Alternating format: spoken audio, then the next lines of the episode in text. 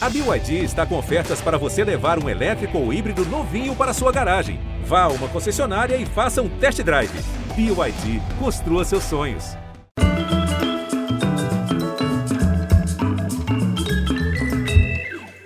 Com sua bênção, Santa Clara, padroeira dessa máquina de fazer doido, televisão. É o seguinte, de início foi uma baita ideia da Igreja Católica para popularizar a doutrina, para que a fé cristã saísse dos mosteiros onde se confinara e ganhasse praças e ruas da Europa e da Idade Média. Histórias de vidas extraordinárias e exemplares de devoção, coragem e sacrifício. As vidas dos santos. Mas o povo logo tomou a autoria beatífica para si. Ora, os santos eram gente, se não como a gente, tinham vivido e sofrido como gente e agora estavam ali ao alcance dos fiéis. Um divino acessível, alguém a quem recorrer sem perturbar a paz do Altíssimo. Agora, a intimidade do povo brasileiro com seus santos é tema de um livro que é uma bênção. Cadê ele, rapaz? Cadê o livro? Ô, oh, São Longuinho, São Longuinho, cadê o livro? Juro que eu dou três pulinhos. Aqui!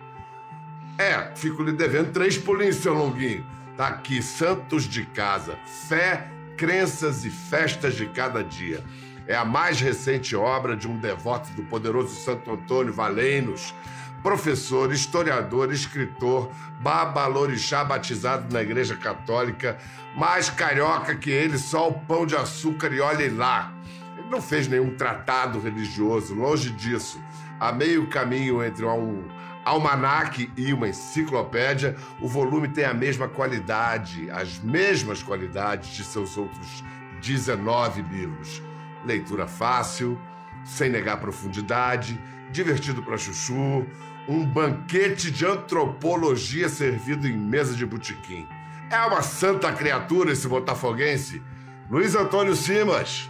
Opa, Bial, estamos aí Obrigado aí pelo carinho, obrigado pelo convite e que Santo Antônio nos guarde e Santa Clara também faça essa transmissão correr tranquila. Obrigado pelo convite, meu amigo. Louvado seja. Será que a internet já tem Santo Padroeiro? Se Santa Clara é da televisão, a internet. A internet é do demo mesmo, né? A internet eu acho, é mais fácil ser do demo. Agora, Santa Clara é da televisão por ter assistido a primeira transmissão, né? Ainda não via satélite, mas assistiu a uma missa que estava acontecendo numa igreja a partir de seu quarto. Então é a nossa padroeira e ela vai nos guardar aqui. Ela teve uma televisão, maravilhoso. Mas vem cá, por que a sua devoção especial ao santo casamenteiro? Quer dizer, você é Antônio também, mas além disso. Sou Antônio. Você sabe, por, primeiro porque a minha família é, gostava muito de Santo Antônio. Eu tinha uma tia-avó é, que era a católica praticante da família, minha tia Lita, né? que era uma pessoa sempre muito abismada com o terceiro segredo de Fátima, e era muito devota de Santo Antônio, contava muito história de Santo Antônio. E eu ficava muito admirado, porque Santo Antônio é um santo que fez todos os tipos de milagre que a gente pode admitir. Eu acho que é um santo muito próximo da gente, né? Então eu gosto muito de Santo Antônio, porque a igreja canoniza o homem, mas o povo humaniza o santo, né? Mas vem cá, Santo Antônio, o povo brasileiro tem tanta intimidade com ele que até tortura o santo, é, castiga, se não é. cumprir. De onde a gente tirou tanta sem cerimônia, cara? Eu acho que isso vem muito também de uma tradição portuguesa. Então, Santo Antônio sofre, coitado. É o casamenteiro que você chega e diz o seguinte: Santo Antônio vem com o menino Jesus no, no braço, né? Em muitas imagens. Eu vou tirar o menino Jesus do seu braço e eu só devolvo quando meu pedido for atendido. Aquela tradição que você tem, que Luiz da Câmara Cascudo cita, que era você pegar Santo Antônio e botar de cabeça para baixo num poço né? vou afogar o santo e dizer: meu santinho, eu gosto muito do senhor, eu vou tirar o senhor daí quando o meu pedido for atendido. Então tem uma relação que é muito íntima e de mercadejo, né? Você tortura o santo mesmo. Escuta. O São Gonçalo também não é casamenteiro? Qual é a diferença dele? Ah, não, mas tem diferenças aí. Isso aí as pessoas têm que ter cuidado. São Gonçalo de Amarante, que é um santo que eu acho admirável, ele é considerado o casamenteiro das velhas, né? É, e ele é considerado o casamenteiro das prostitutas, porque ele tem uma história que é fascinante. São Gonçalo foi um sujeito que é, a geografia, né? A geografia é um relato sobre a vida dos santos. Diz que São Gonçalo ele, num certo momento, estava muito preocupado com um cristianismo muito circunspecto, né? Ele tinha ido a Roma, é, passou por Jerusalém, e ele queria encontrar uma outra maneira de falar de Jesus Cristo. E aí ele encontrou a festa. Então, São Gonçalo era violeiro, São Gonçalo, São Gonçalo gostava de fazer baile, e o que conta a tradição é que ele ia nos prostíbulos, vestido de mulher, né? Para tocar viola e pregar a fé em Jesus Cristo, que é um negócio fascinante. E dizem mais na cultura popular que ele usava um sapato com pregos.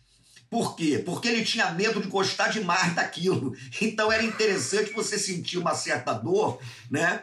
Porque aí, ao mesmo tempo que você tinha um prazer enorme de estar dançando, você sentia uma dor que te lembrava. Lembre-se do Senhor. Então, para a cultura popular, é maravilhoso. maravilhoso. Silício pouco é bobagem, né? Bota logo o sapato Não, é de prego. E a, é. a, a, igreja institucional ficou irritada com ele porque ele começou a casar viúvas, ele começou a casar as prostitutas. Então ele é considerado o casamenteiro das velhas. E além disso, essa proximidade dele com os violeiros também aproxima do, do, do que diga do arreganhado, não é não? Totalmente. Até porque você sabe de uma coisa que é curiosa.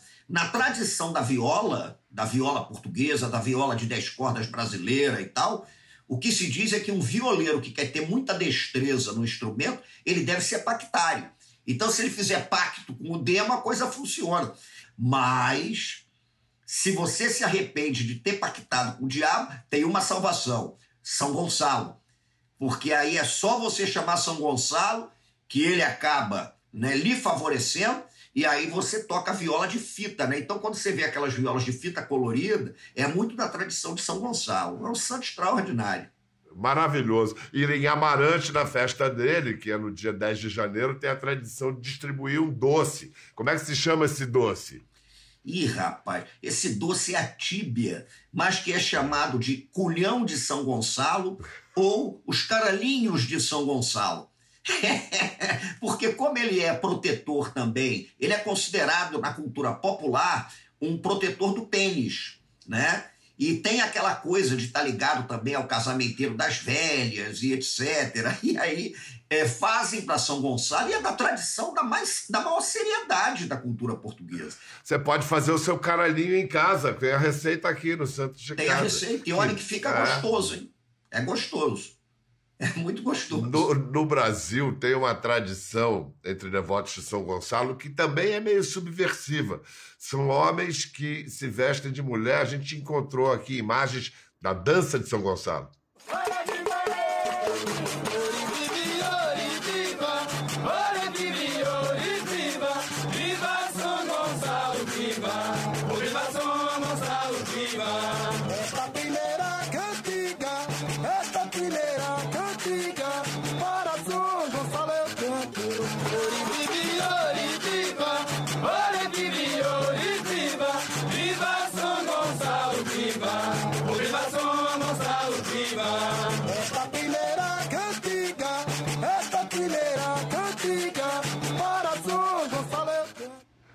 Lindo. Não, é, é isso é em Laranjeiras, Sergipe, no povoado da Mussuca.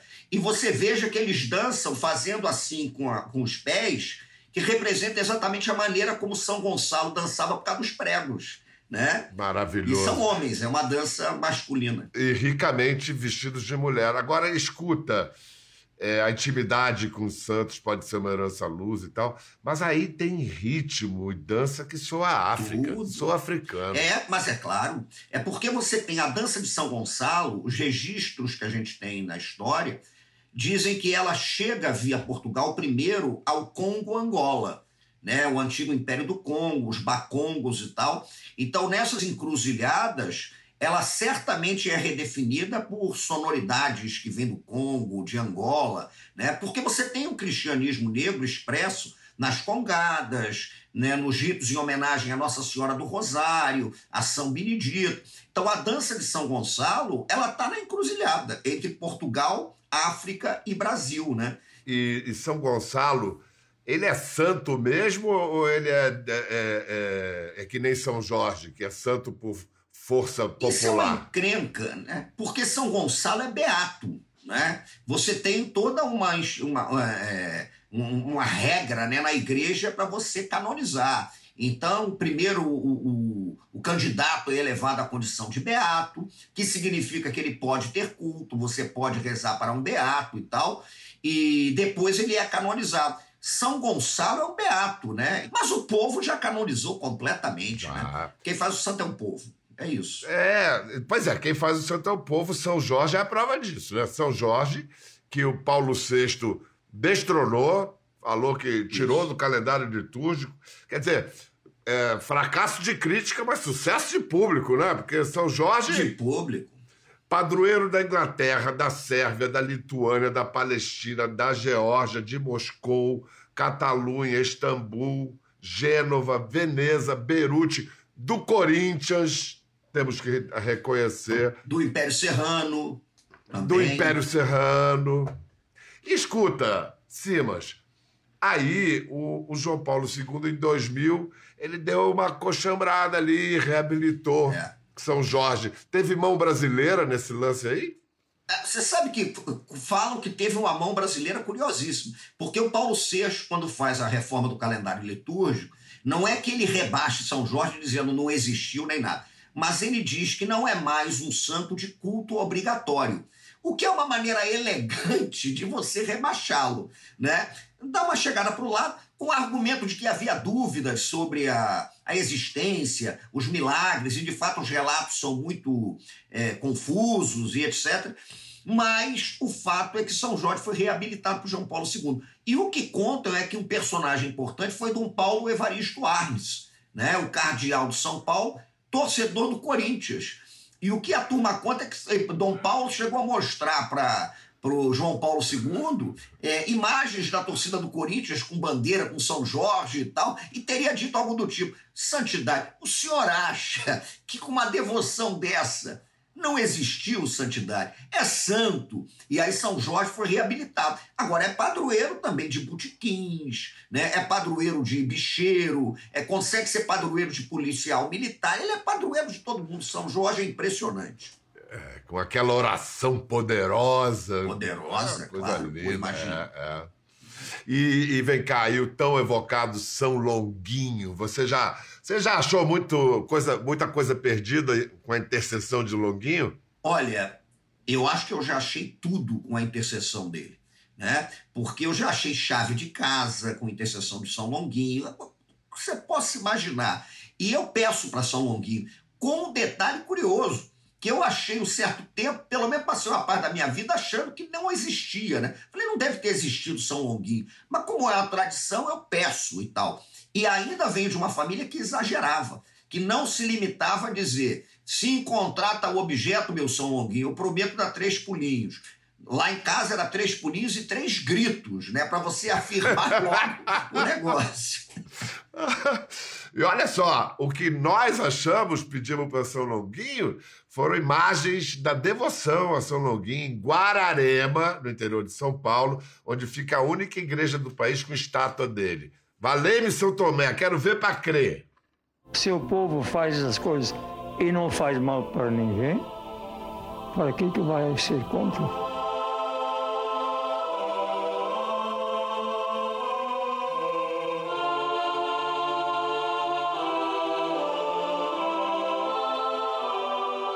Longuinho, na verdade, é um, o nome é um aportuguesamento de Longinos, nome italiano foi um soldado romano que coube a missão de cuidar da cruz de Cristo. Logo depois que o Cristo na cruz já estava morto, Longinos vai perfurar-lhe o coração, rasgando-lhe o coração, de onde sairá sangue e água.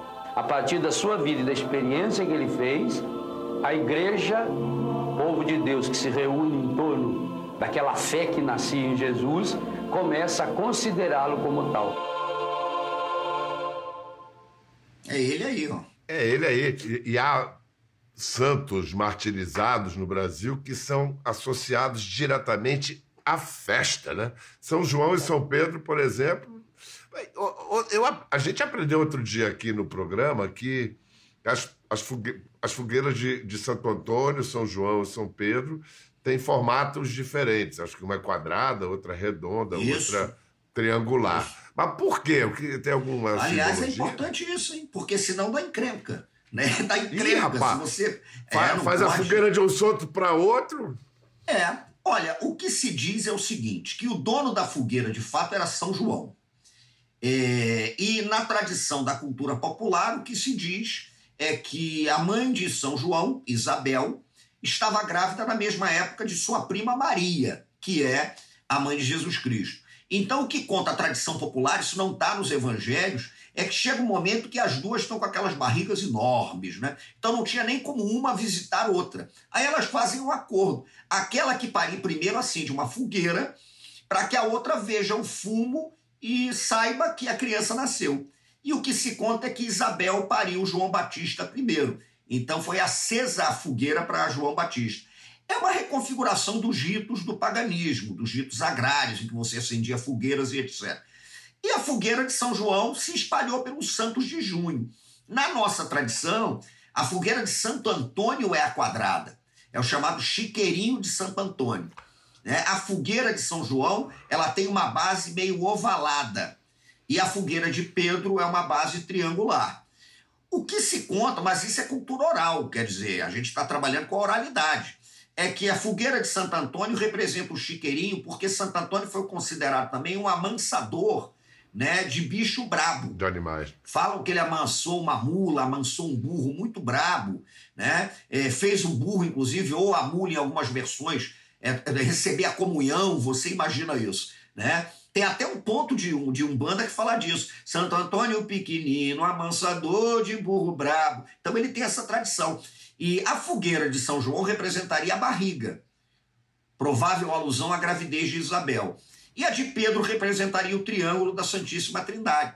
Vem cá, estamos aqui entre cariocas e a gente tem que saudar São Sebastião, nosso padroeiro.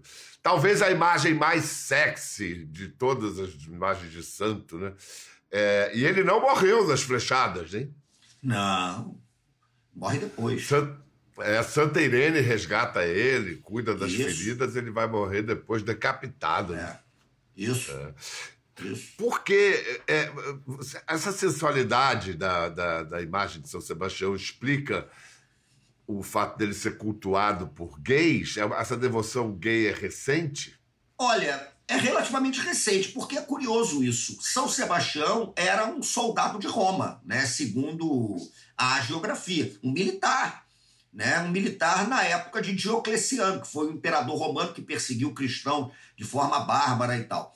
E o que se conta é que ele não morre flechado, porque ele é resgatado e curado por Irene, mas que depois ele resolve tirar satisfações com o próprio Diocleciano. E ele vai atrás de Diocleciano, na cara do Diocleciano ele, ele se assume, ele diz: Eu sou cristão e tal. E aí ele acaba morrendo ali. Naquele momento ele é decapitado, aquela coisa toda de São Sebastião. É, a devoção dos gays é que São Sebastião não teve vergonha ou medo de se assumir. Ele se assume, né? Então ele chega lá e diz: Olha, eu assumo que eu sou isso. Então essa questão também é, é uma possível né, questão que implica nessa relação entre São Sebastião e os gays, que de fato é muito forte. Né? Porque ele foi o santo que se assumiu. Ele disse exatamente o que ele era. Agora é extraordinário. E a cidade do Rio de Janeiro, para quem não é carioca, ela tem São Sebastião como padroeiro. Ela é a Sebastianópolis, como os portugueses chamavam. Ele apareceu no meio de uma batalha lá e intercedeu pelos, pelos Isso. portugueses. Na Batalha de os- Uruçumirim, intercede. Isso. né? É. Escuta, o São Sebastião, junto com São Jorge, são. é, é, é, eles estão em comunhão com o samba, né? Essa comunhão com o samba vem- vem de onde? Eu acho que vem de uma religiosidade que é muito cruzada. Né? Quando você pensa, por exemplo, nas escolas de samba do Rio de Janeiro, é difícil você encontrar pureza. Aqui tudo se mistura, há um cruzamento, né? E eu não estou aqui fazendo nenhum tipo de apologia ao sincretismo ou a ideia de que as coisas aconteceram de forma confortável, não. Essa é uma relação muito tensa, essa é uma relação muito intensa. Mas essa multiplicidade da fé, Guimarães Rosa dizia isso, Riobaldo dizia isso, né? Quando falava que, olha, eu bebo água de qualquer rio, né? Qualquer árvore é capaz de me dar um pouco de sombrinha. Então, é isso. E aí é muito curioso, porque você quer ver um exemplo? Vou te dar um exemplo muito simples. A Portela é, batizou a sua bateria, porque baterias eram batizadas, no dia 20 de janeiro de 1928, dia de São Sebastião. Por isso, São Sebastião é o padroeiro da bateria da Portela. Né? E é por isso, inclusive, olha que coisa curiosa, que lá atrás, a base do toque da bateria da Portela era um ritmo chamado agueré, que é o toque de Oxóssi, que nas macumbas do Rio de Janeiro é cruzado com São Sebastião. Então a Portela, ela bate para Oxóssi, né? nesses cruzamentos com São Sebastião. Isso é extraordinário. São Jorge, o, o, samba, tem uma ligação extrema com ele. O Império Serrano faz uma procissão para São Jorge, que é belíssima. A Império da Tijuca já destilou com enredo sobre São Jorge. Estácio destilou com enredo sobre São Jorge. A Mocidade Independente de Padre Miguel, nesse último carnaval, falou de São Sebastião num enredo sobre Oxóssi. Então, esses cruzamentos acontecem com muita frequência. Vamos, vamos, vamos ver quando tem santo no, no samba.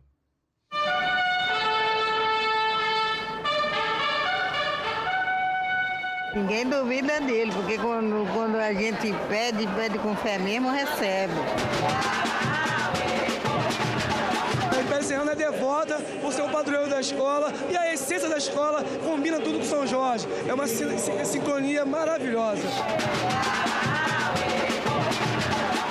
Essas duas imagens é o padroeiro da Portela. Tem que se pegar é com os santinhos. Depois o fandango, o samba. Primeiro a imagem, o santo. Fé. Sem fé a gente não arruma nada.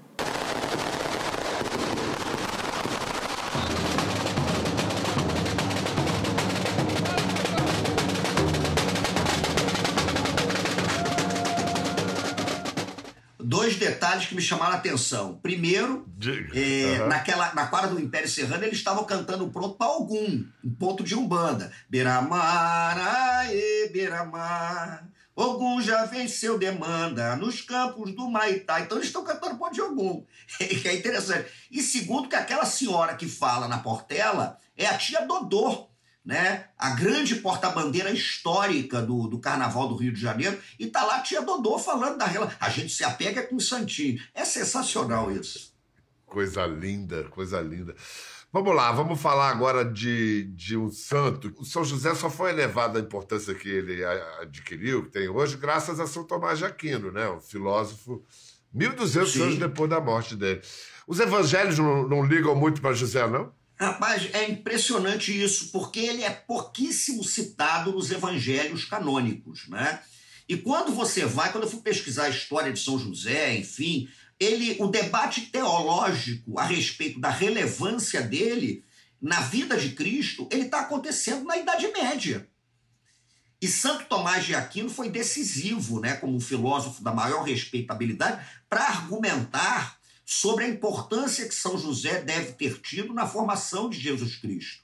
Porque o culto oficial a São José, ele vem no século XI. Ele só vem ali quando ele vai ter um oratório na Catedral de Parma e tal. Até era muito, era muito pouco mencionado. E você quer ver um outro exemplo? Ainda que São José ele seja considerado fundamental, tenha sido canonizado e etc., mas ele só entra citado na oração canônica e tal é, agora com uma medida do Papa Francisco, com o atual Papa. Veja que coisa Caramba. interessante. Né? Olha só, é, pai. É. é. E, e, ó, pai é quem cria, né? Foi ele que criou o menino é. Jesus. Pai é, é o argumento de Santo Tomás. O argumento de Santo Tomás de Aquino era esse. Bom, e a, e a mulher dele? Olha só, Nossa Senhora do Rosário, da Conceição, do Bom Parto, do Perpétuo Socorro, da Glória, da Fátima, de Fátima, da Penha, de Nazaré um sem número. Quantas Santas Marias há? Por que ah, tantas? Quantas você quiser. Quantas você quiser. Porque, na verdade, o que a igreja diz, que é uma coisa curiosa, é que você tem uma Nossa Senhora que pode ser invocada de várias maneiras.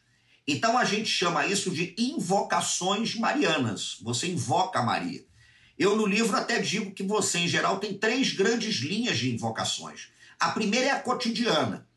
É quando você se refere a uma Nossa Senhora que vai te resolver um perrengue imediato. Por exemplo, Nossa Senhora desatadora dos nós, né? Alguém num certo momento disse: "Eu estou numa situação complicada, minha Nossa Senhora, desate esses nós". Tá ela lá, né? A Nossa Senhora que te socorre no parto, uma Nossa Senhora do Bom Parto. Isso é cotidiano.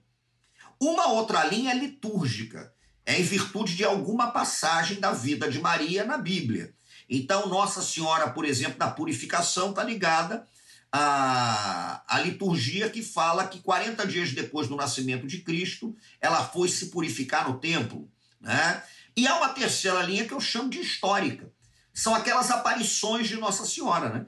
Então, Nossa Senhora que apareceu para os pastorinhos em Fátima, em Portugal, Nossa Senhora que Lourdes. apareceu em Lourdes, na França, né? tem as aparições dela.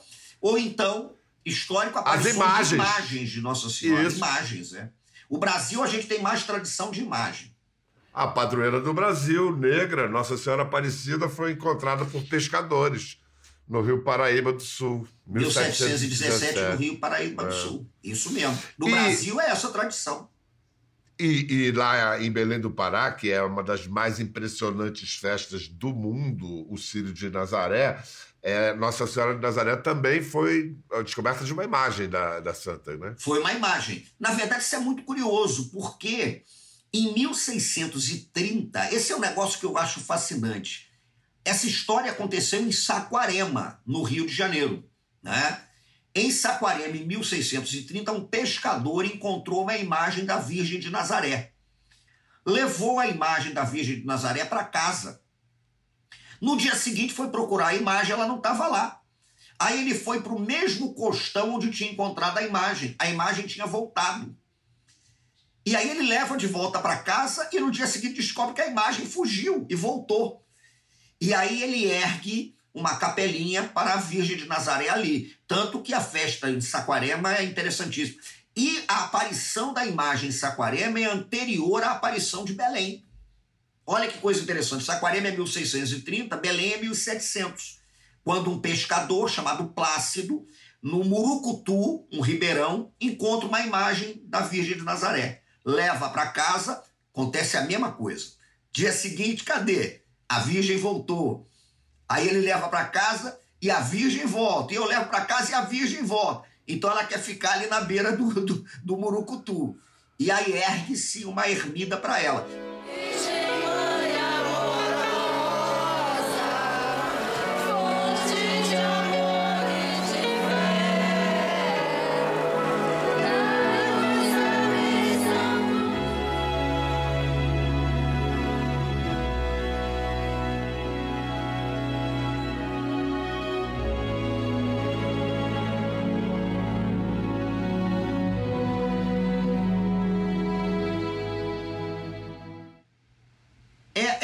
Cerimônia de culto mariano do mundo é o Sírio de Nazaré. A ponto de ser o Natal, pô. O paraense deseja feliz Sírio, né? Como se deseja um feliz Natal. E a comunidade paraense, Bial, ela no Brasil inteiro celebra o Sírio. Então, Simas, qual é o, o lance do candomblessista Zeca Pagodinho com os cachorros? Olha, eu acho primeiro, São Roque de Montpellier, né, era médico. Então, São Roque era doutor. E o que se conta na cultura popular é que São Roque, num certo momento da vida, foi atingido pela peste. E na versão mais conhecida, para não transmitir a peste para outras pessoas, ele se retira né? e ele vai para a floresta. E ele corria o risco de morrer de fome. Né? Mas na floresta, enquanto ele se curava da peste, ele era ele bebia água de um riacho que tinha água cristalina e ele era diariamente alimentado por um cachorro. A tradição diz que um cachorro sempre levava um pão para São Roque e lambia as feridas dele. Então, São Roque foi curado por um cachorro. E é interessante porque na cultura popular brasileira, isso tem referência no Amazonas, tem referência no Sul, no Rio de Janeiro. É, há uma cerimônia feita para São Roque que é o banquete dos cachorros, em que você pede saúde dando comida para cachorro de rua. Mas é interessante porque São Roque é muito cruzado no, em algumas linhas do candomblé com o orixá Omolu, que é um orixá ligado à peste, que é ligado à doença, que é ligado ao poder da cura. E o Zeca tem uma relação com isso, né? Falam que o Zeca tem uma ligação espiritual muito forte com o Omolu. E ele conta essa história, né? Que não pode beber, que quer levar um cachorro para casa. Então, essa, essa, essa relação São Roque com os cachorros é fundamental e o banquete dos cachorros está registrado. Se tem banquete dos cachorros no Amazonas, tem uma opção de lugar.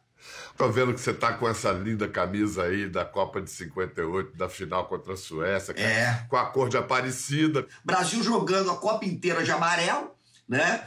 E aí, de repente, vamos para a final com a Suécia, que joga de amarelo. Fazer dona de casa, é, dona é, da casa e jogava de amarelo. É. Improvisaram, hein? O que se conta é que saíram. Compraram ali tecido, numa loja de tecido. É. tecido, bota. E os jogadores supersticiosos, ó, isso vai dar confusão, isso não vai dar certo. E aí o argumento foi esse: é o manto da padroeira do Brasil, né? De Nossa Senhora da Conceição Aparecida. Pronto, aí resolveu. E olha, e foi comprovado empiricamente ali, ganhamos 5 a 2 5 a 2 acabou, tá resolvido. É, é. Que barato. Qual é o orixá que manda na sua cabeça, hein, Licimas? Sou de Ogum. Sou de Ogum. Todas as Sou estradas, todos os caminhos. É. Exatamente, eu sou de Ogum. Firmadinho, com o santo feito, sou de Ogum. que bacana. Olha, muito obrigado por esse livro mais recente, muito obrigado Maravilha. por toda a sua obra. Quem quiser ouvir, estiver no Rio de Janeiro, der sorte, quiser ouvir as aulas do Simas, às vezes ele dá umas aulas no botiquim ali no Bar Madrid. Bar Madrid, que rua Isso. mesmo, na Tijuca? Almirante Gavião, na Tijuca, entre Tijuca e Rio Comprido. De vez em quando a gente tá dando umas aulas ali no meio da rua, no Bar Madrid. Eu boto sempre em rede social, ó, amanhã estamos lá no Bar Madrid para falar de um determinado tema, e aí a coisa vai rolando. Vamos lá, eu perdi a última, que foi sobre São Pedro, pô, no dia São de São Pedro. Pedro. Né? Mas vamos fazer uma em agosto e você acabou de me dar o tema. Já resolvi ah. que vai ser São Roque e os cachorros. Pronto. Muito bom, muito bom. Muito obrigado, Simas. Um fortíssimo abraço. Saud saudações tricolores, minhas condolências pelo Botafogo. Mas vamos Tamo junto. um abraço.